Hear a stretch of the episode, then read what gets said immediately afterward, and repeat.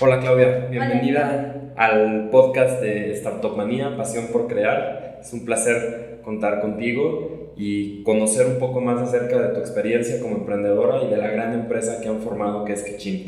Muchas gracias por invitarme, Aníbal. Estoy muy contenta de platicar contigo. Muchísimas gracias.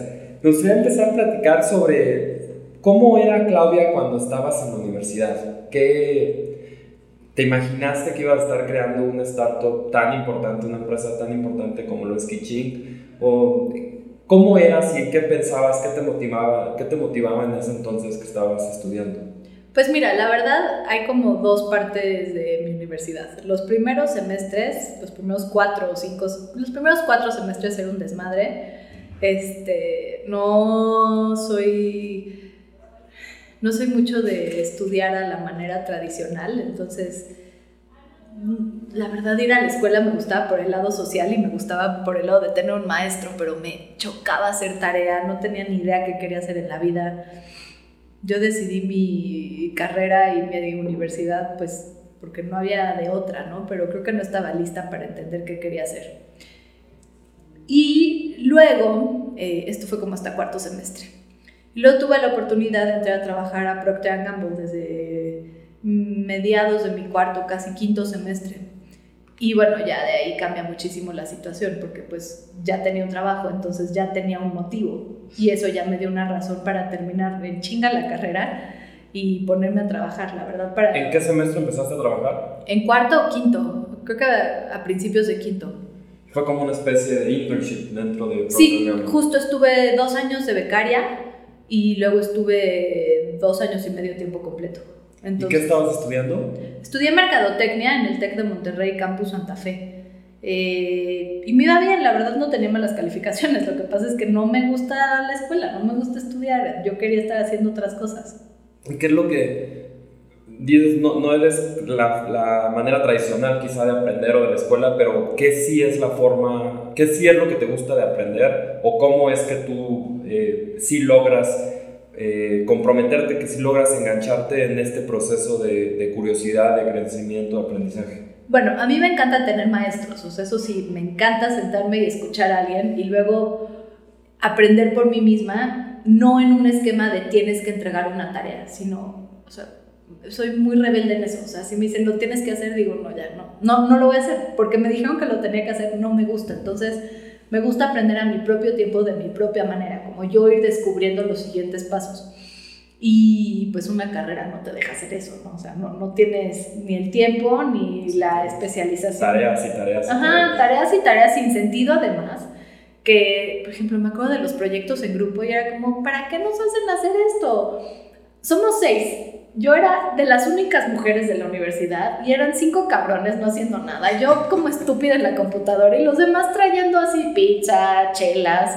Pues no, o sea, entonces ya empecé a trabajar y me di cuenta de para qué tenía que estudiar. Tenía que estudiar para graduarme en chinga y ya ponerme a trabajar de tiempo completo. ¿Y lo que estabas haciendo te gustaba? ¿Sí estaba relacionado a la parte de mercadotecnia o a qué estaba relacionado? Yo entré a Procter eh, al área de marketing. Eh, pensarías que está relacionado, pero no. O sea, la verdad es que muy rápido me di cuenta que mi carrera estaba desactualizada como por 25 años y lo que los maestros me estaban enseñando no era lo que estaba pasando en la vida real. Entonces ahí viene un poco también la desilusión de decir, pues, ¿qué, hago aquí sentada? O sea, yo gano más por hora que lo que estoy pagando. Entonces, eh, pues ahí viene como una disyuntiva, pero ya terminé la carrera porque sabía que era algo que yo necesitaba terminar para no dejar algo incompleto, pero no, no, no, no era buena estudiante. Ok, y fíjate que esto que comentas de, los maestros, yo después de que salí de la universidad, y eso fue algo que, que, que fui como agarrándole el gusto después de graduarme, es que cada vez que tengo la oportunidad de estar en una clase, es como que el momento en el que vienen muchas ideas y puedo aterrizar algunas cosas, el hecho de estar escuchando a alguien, a lo mejor en un tema que sí me interesa, pero es algo así como, como, como esa escucha no tan pasiva, sino también estar pensando en, cómo esto que estoy escuchando lo puedo aplicar. Sí. Y, y, para mí a veces estar sentado en un salón de clases se vuelve, se vuelve súper productivo en, en muchos aspectos. Creo que usas otra parte de tu cerebro, o sea, como relajas la parte que todo el tiempo está activa y ejecutando para solamente escuchar. y entonces otra parte del cerebro empieza a platicar como nunca la, la deja salir, ¿no? A mí eso me pasa y por eso me encanta escuchar a alguien y digo como, sí, eso me hace sentido, cómo lo puedo aplicar yo en mi vida. Este, y luego me di cuenta que sí me gustaba aprender. Soy maestra de yoga y pues tuve que hacer una formación de casi tres años y me di cuenta que sí pude terminar eso y no era por obligación. Sí, era algo que estabas, que ahora estás disfrutando ya lo manera más consciente. Sí. Y, y además de, de, las clases de yoga que tú en este momento estás impartiendo, ¿estás estudiando otra cosa o estás aprendiendo algo más? Estoy tratando de aprender francés con mi hija. Mi hija tiene tres años, este, y entonces ella quiere ir a Francia por alguna razón y le dije que bueno, si quería ir a Francia pues tenía que aprender francés. Entonces ahora juntas estamos aprendiendo francés, yo estoy como desempolvando mi pésimo francés de la prepa, porque ella me pregunta como, ¿cómo se dice chapoteadero? Y dice, chale, no, pues eso está bien complicado, quién sabe, vamos a buscar. ¿Cómo se dice chapoteadero? Chapoteadero, claro, son las palabras que a ella le interesa. ¿no? Entonces ya estamos aprendiendo colores, números, este, nadar, correr. ¿Y estás aprendiendo con una aplicación tipo Duolingo o estás yendo a clases algo? Ella va los viernes a unas clases que se llaman creatividad en francés. Y yo con Google Translate, es que justo Duolingo es un esquema, es una plataforma que me obliga a aprender palabras que no quiero aprender. Entonces, a mí lo que me gusta es, ah, ¿cómo se diría esto que estoy pensando ahorita en francés? Me meto a Google Translate, ya lo veo y así no se me olvida. Porque Duolingo entonces lo hago en automático. Ahí sí, está. Lo, empiezas a pasar como el, lo tengo que llegar porque tengo que cumplir esta Justo, justo, es mi rebeldía de estudiante. Muy bien. y después entras a Procter Gamble, te das cuenta que sí era parte de lo que te gustaba este mundo de marketing, que además sí te gustaba la parte profesional, no necesariamente la visión que tenías en la carrera. ¿Y qué pasa después de, de esa primera etapa en, una empresa, además que es una gran empresa para aprender y para crecer? Pues a ver, me gustó mucho entrar a Procter por el reto, por la gente y por la lana. La verdad es que marketing nunca ha sido, pues no es mi pasión en la vida, pues. O sea, vender más jabón, no conozco a mucha gente que diga que es su pasión. Y para mí muy rápido me di cuenta que esa no era mi pasión, pero lo veía como un medio. Y entonces lo disfruté mucho y aprendí muchísimo. La verdad es que tampoco sabía cuánto tiempo no sé, a diferencia de mucha gente que conozco, no tengo un plan de vida, no soy calculadora de, ah, bueno, cinco años voy a hacer esto y al año seis voy a hacer esto, me voy a ir de maestría, voy a regresar y me voy a casar. Más bien como I go with the flow. Entonces entré a Procter sin saber cuánto tiempo iba a estar ahí y disfruté cada año y aprendí cada momento hasta que se terminó mi etapa en Procter y fue muy natural también, o sea, salí sin tener idea de qué iba a hacer después, no tenía un trabajo siguiente y justo salí a trabajar con Claudio, que ya tenía una empresa, Claudio es mi esposo, él tenía una empresa como de producción digital, hacía apps y cosas de redes sociales y páginas web, y empecé a trabajar con él desde 2009. Y a este proyecto invitamos a Jenny, otra de las computadoras de Kiching, a trabajar con nosotros. Y de ahí se empezó a desarrollar por las propias necesidades del negocio todo el concepto de Kichink. Y entonces en 2011 empezó como la primera idea de que iba a ser Kichink, 2012 lo desarrollamos y lanzamos beta a mediados de 2012 y en 2013 abrimos al público como toda la plataforma. Y dejaron de hacer todo lo demás, sí. aparte de producción de sitios y, y sí, otros servicios. La última, como el último cliente que atendimos fue en julio de 2012 y ya nos despedimos del modelo de agencia, que era pesadísimo eh, en el sentido de nunca terminas, ¿no? O sea, no, y no estás cambiando el mundo. Es lo mismo que vender jabón, pero digital. O sea, estás vendiendo productos. Cada proyecto es empezar de nuevo, Exacto. no hay una continuidad. No, y realmente no trasciendes, o sea, no hay ninguna motivación de cambiar el mundo, el estatus, no estás mejorándole la vida a nadie, o sea, estás haciendo anuncios finalmente digitales, ¿no? O plataformas para que se venda más jabón. Sí, hace poco, y, me relaciono mucho además porque trabajé en, en, ese modelo de agencia durante un tiempo y creo que esa fue mi conclusión final, es no estoy ni haciendo mejor las cosas de lo que lo está haciendo cualquier otra empresa que se dedica a esto y además que tiene muchísimo dinero atrás para hacerlo y llegas a un punto donde también como persona no aprendes más, ¿no? Es, vivir una y otra vez el mismo proyecto. Y hace poco estaba eh, dando una, una clase, una asesoría con emprendedores y estábamos en este, en este tema que es todo el proceso de por qué crear tu misión, por qué eh, trabajar en, en, los valores de tu empresa y todo. Y más allá del papel y ese proceso, yo les contaba que personalmente nunca más volvería a empezar un proyecto ni una empresa que no tenga atrás una historia, que no tenga una, una misión. Y no porque cuentes con, con ese letrero en tu, en tu oficina que diga que esta es la misión, sino porque si no hay más una historia de que a dónde vas y a dónde sabes que pueden ir las personas que se suman al proyecto. Y ahí me relaciono mucho con eso que estás contando. Sí, justo creo para nosotros como que siempre ha sido muy difícil, ¿no? ¿Cuál es la misión? ¿Cuál es la visión? ¿Cuál es el objetivo? Es como, güey, qué hueva, eso es muy corporativo. Más bien, ¿cuál es el corazón de esto? ¿Cuál es la historia? Sí, ¿cuál es la historia? ¿Por qué lo estamos haciendo? ¿Por qué te levantas todos los días a darte la chinga del día? Porque, pues digo, ser emprendedor es la verdad, una chinga. Supongo que muchísimos trabajos también, lo sé, son muchos trabajos también, pero ¿por qué lo haces? O sea, ¿qué te mueve? ¿Por qué no lo vas a dejar de hacer? ¿Por qué te desvelas? ¿Por qué ganas menos dinero para hacer todo esto? Entonces, como dices, más que poner tu statement en una presentación linda, en un PowerPoint, que sea tu business plan, imprimirlo y ponerlo en tu negocio, pues es neta lo que te mueve el corazón. Y si es ganar dinero, está bien, se vale. Nada más sé transparente con eso. Y entonces la gente que quiere ganar dinero se mira a tu empresa y ya. Esa es la misma. historia y ser congruente, congruente. con Exacto. ¿Y cuál es la historia de Kiching? Pues nosotros empezamos porque realmente, a ver, tuvimos en la agencia como justo unos 20 proyectos que nos pedían como, haznos nuestra página de internet entonces llegaba un cliente. Previo a que nazca Kichink. Previo a que nazca Kichink, habían llegado como entre, no, me acuerdo si 18 o 20 clientes. Y todos así como, oye, ¿me pones mi carrito de compra? Pues nosotros solo hacíamos el código, no conectábamos ni procesamiento de pagos ni logística. Entonces, pues le ponemos el carrito de compra.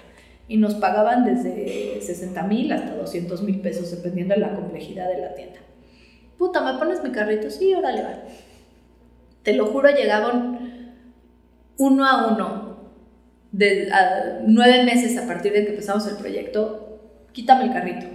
Y pues le preguntaba yo, que era la persona comercial, oye, pero ¿por qué quieres que te lo quite? Lo acabamos de hacer. Pagaste un dineral. Es más, me lo acabas de pagar antier. ¿Qué pedo? Es que está complicadísimo conectarme con el banco, la logística es un pedo, este, no puedo. O, ¿sabes que Me conecté por PayPal, pero la logística es un pedo. O sí pude resolver la logística, pero mis clientes pagan en efectivo, no puedo. Y el último que llegó, que fue un poquito como ya donde dijimos, net, esto, o sea, hay que clavarnos más en e-commerce, un cliente bastante grande eh, llegó y vendía bastante bien. Se pudo conectar al banco, pudo hacer el tema de logística y nos dijo, quítame el carrito. Pero, güey, ¿por qué? Si estás vendiendo. ¿Sabes qué pasa? Que yo soy mayorista, no soy minorista. Y estoy vendiendo a menudeo. Entonces tengo que contratar a dos personas más solamente para atender las órdenes en línea. No, no es mi modelo de negocio, quítamelo. Y ahí fue como un momento de esos de, ah, ok, esto se tiene que resolver. Nos empezamos a clavar, a clavar, a clavar en el e-commerce y cómo realmente el comercio electrónico, eh, nuestra teoría parte de que el Internet ha democratizado muchísimas cosas. Democratiza la información, las redes sociales democratizan que todos podamos tener una voz pública y creemos que el comercio electrónico democratiza las herramientas de economía. Entonces cualquiera puede vender desde cualquier rincón del mundo hacia el resto de la población, no solo en su cuadra. Y sí, si tienes un producto de nicho y lo vendes bien, pues sí le puedes pegar y hacerte millonario. Entonces de ahí como que teníamos este gusanito, lo juntamos con la experiencia de que no se podía hacer bien comercio electrónico, le seguimos rascando y vimos como realmente en Inglaterra un porcentaje importante del PIB viene de comercio electrónico, en Estados Unidos también, en Rusia. Entonces fue como, no, a ver, en México tiene que pegar el comercio electrónico. ¿Cómo le hacemos para que funcione, funcionen bien todos los engranes? Y pues ahí es en donde ya empezamos como fabricar un poco el rompecabezas de cómo se debería de ver Kichink. ¿Y qué es lo que te mueve, volviendo a la parte de la historia, qué es lo que a ti te, te mueve para levantarte todos los días y venir a trabajar a Kiching? ¿Qué hay detrás de esa...? Eh? A mí lo que me mueve... Que, es que puede ser de la empresa. Pues justo a mí lo que me mueve son las historias de las tiendas eh, que venden un chingo. O sea, que hay tiendas que si tuvieran su localito ya hubieran desaparecido. O venderían 5 mil pesos al mes, que no está mal. Pero tenemos tiendas que gracias a que venden en línea ahora venden a todo el mundo y venden más de 300 mil pesos al mes. Y entonces ahora ya no solamente son un par de personas haciendo zapatos o playeras o pines o pulseritas, ya tienen una maquila, ya tienen proveedores, ya están generando empleo. Eso es lo que a mí me hace levantarme todos los días. Ahorita con lo del terremoto salieron muchas tiendas a decir como, güey, yo le entro a hacer productos para donativo. Y esa como idea que teníamos de que si tú quieres vender ahorita, se te ocurre que vas a empezar a hacer mermeladas porque haces mermeladas deliciosas y las empacas perfecto y las puedes mandar a cualquier lugar de México, y quieres empezar a venderlas hoy, es muy difícil empezarlas a vender en otra plataforma. Y con Kichink, hoy en este segundo puedes crear tu tienda y empezarlas a vender y con preventa. Es más, no produzcas las mermeladas hasta que las tengas todas vendidas. Eso se puede. Y esa idea como que justo ahorita se hizo, la, vimos materializada tal cual. El jueves, después del temblor, ya había tiendas que estaban vendiendo en preventa pines, playeras, tazas, así de, güey, dona, dona, dona. Y eso no podría suceder si no existía el comercio electrónico y si no existía una plataforma así. Entonces, eso es lo que a mí me mueve. Me despierta todos los días a la mitad de la noche pensando en el bug que hay que arreglar o en el correo que no está bien redactado. ¿Cómo ha ido evolucionando el e-commerce en México? ¿Dónde lo ves hoy respecto al momento en que ustedes empezaron? ¿Y qué, qué esperas para Kichinga en los próximos años? Pues a ver, sin duda ha crecido muchísimo el comercio electrónico en México. Eh, cuando nosotros empezamos, pues vaya, a ver, no, empezamos, lanzamos en 2013. No estaba Amazon, eh, no estaba Linio, Mercado Libre era un jugador muy importante, pero era de los muy poquitos que había. O sea, no había, vaya, Inditex en línea cero, este, Superama en línea tampoco, Corner Shop nada. Los únicos que estaban en línea eran hoteles y aerolíneas. Hoy lo veo mucho más evolucionado. Creo que la gente cada vez tiene más confianza de comprar en línea productos. Servicios ya estamos como súper educados a comprar boletos, aviones, todo eso. Mm, me cuesta trabajo creer las cifras oficiales porque revisando de dónde sacan la información, por ejemplo, todas las transacciones dentro de tu celular cuentan como comercio electrónico. Entonces, cada vez que tú haces un viaje en Uber, cada vez que compras una aplicación, cuentan como e-commerce. Entonces, hay que darle, hay que ver esas cifras como con un grano de sal y empezar a revisar como el e-commerce de retail, cómo ha crecido. Pero sin duda es mucho más grande de lo que era cuando empezamos. ¿Cómo veo Kichinka en unos años? Lo veo en otros países, lo veo transformando la forma de vender en otros países. Creo que ya estamos listos para salir. Padre, me, gustaron mucho dos, dos, frases o dos palabras que, que leí en, en, algún artículo acerca de Kichin y, y, creo que están muy relacionadas a lo que comentas. Eh, empoderar y ser incluyente creo que es lo que están logrando con, con muchos comerciantes, con muchos creativos. Eh, ¿Cómo ves esa parte? Es, es, que además es parte de lo que me comentas, que es lo que te mueve. Pues justo para nosotros es la prioridad, o sea, que, a ver, una marca con un millón de dólares puede montar su e-commerce en dos minutos y quizá no tengan el derecho de hacerlo ellos en el sentido que, ¿para qué va a salir Unilever a hacer un e-commerce? Ellos hacen galletas y pastas y cepillos de, bueno, pastas de dientes, no, no se deben de dedicar al e-commerce, pero vamos a suponer que quieren poner ahora todo su foco y con un millón de dólares pues haces lo que se te da la gana, o sea, pero ¿qué pasa con estas tiendas que tienen recursos limitados, que son independientes, que no están en ciudades principales? ¿Cómo le hacen para montar un negocio? Y para nosotros esa es la parte de inclusión que le llamamos inclusión comercial. ¿Cómo realmente haces que toda la pirámide participe en el e-commerce. Y empoderar creo que es muy importante. Nosotros nos consideramos un intermediario inerte, en el sentido que si tú decides que tus zapatos cuestan 300 pesos, chido, cuestan 300 pesos. Nosotros no vamos a quitarte 30% ni 20% ni te vamos a obligar a poner un descuento, ni te vamos a poner junto unos zapatos que cuestan 150 pesos para que se vendan los de 150 pesos y no los tuyos.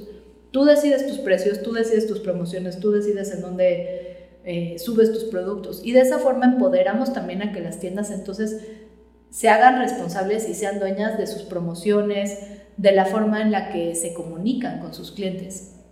Y empoderas al usuario final, ¿quién es el cliente? Claro, empoderas al usuario final a que él decida a quién le quiere comprar. Claro. Vamos a pasar a una, a una sección de unas preguntas que me gustaría hacerte y lo he estado haciendo a cada uno de los emprendedores que, que he entrevistado, emprendedores y emprendedoras, y me puedes responder de, de, la forma en la que tú gustes, desarrollar un poco más o, o ser muy concisa en, en, cada, en cada respuesta. ¿Hay algún libro que hayas recomendado o que recomiendes seguido? Eh, a ver, me choca leer de cosas de negocios y de emprendedores. Entonces. De lo que. Sí, seguido recomiendo tres libros. Uno que me gusta mucho que se llama Mujeres de Ojos Grandes de Ángeles Mastreta. Me encanta.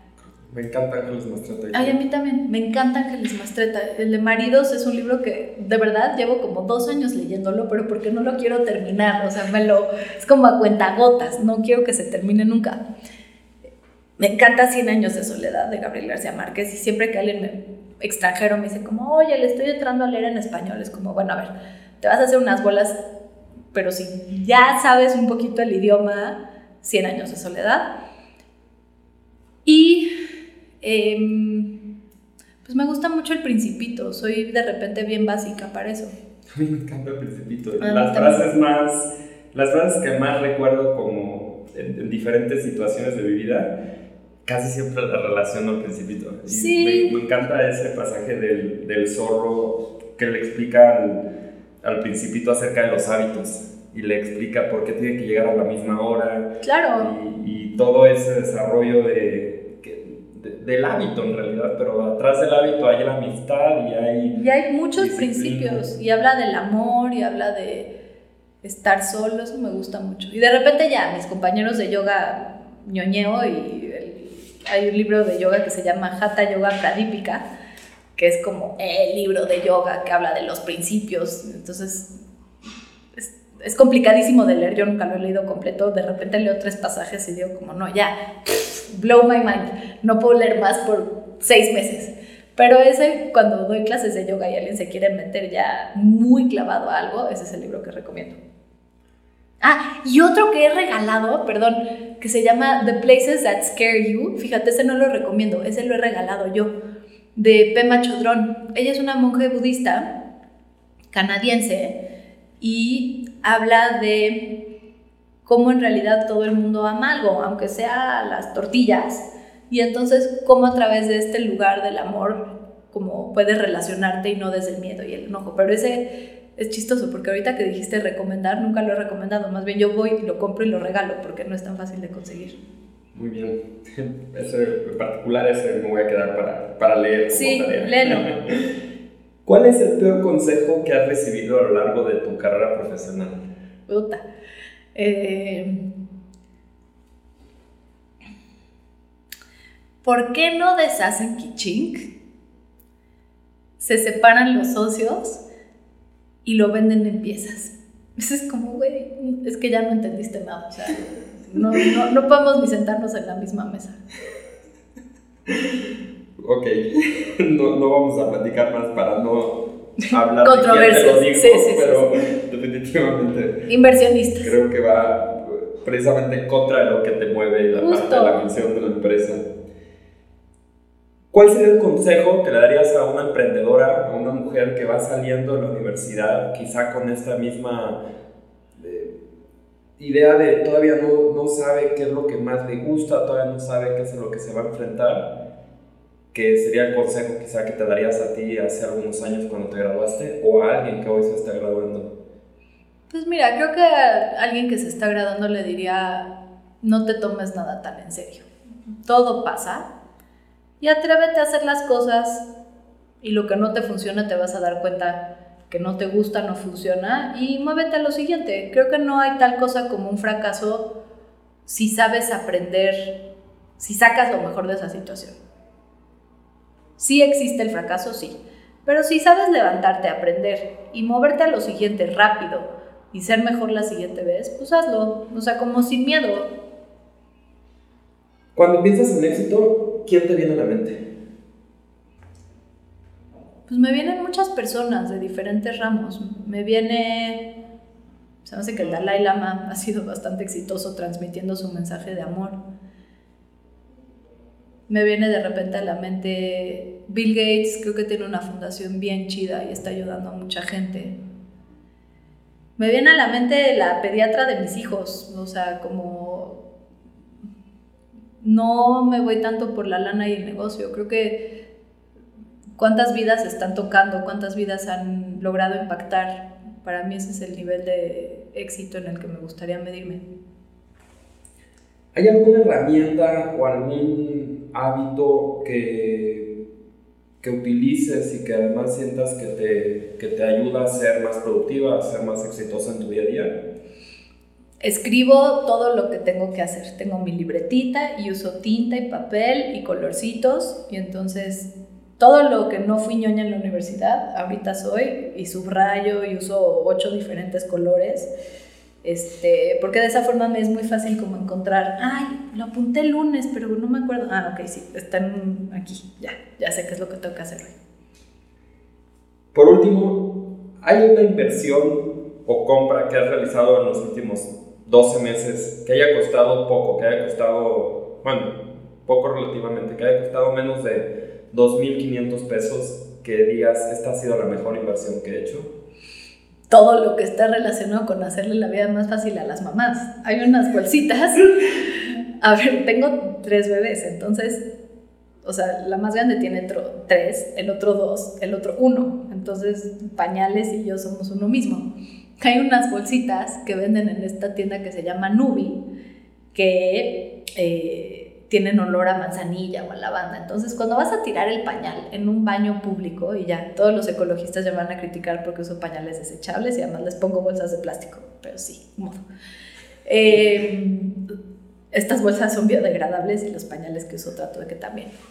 Pero estas bolsitas huelen entonces a manzanilla o a lavanda. Entonces, si estás en casa de alguien o en un restaurante, pues no dejas el pañal oliendo a frijol procesado. O sea, huele a manzanilla, entonces eso Decente. Sí, sí, cuesta 90 pesos, te hace sentir menos mal, porque estás en casa de unos recién casados que no tienen idea de que es un bebé.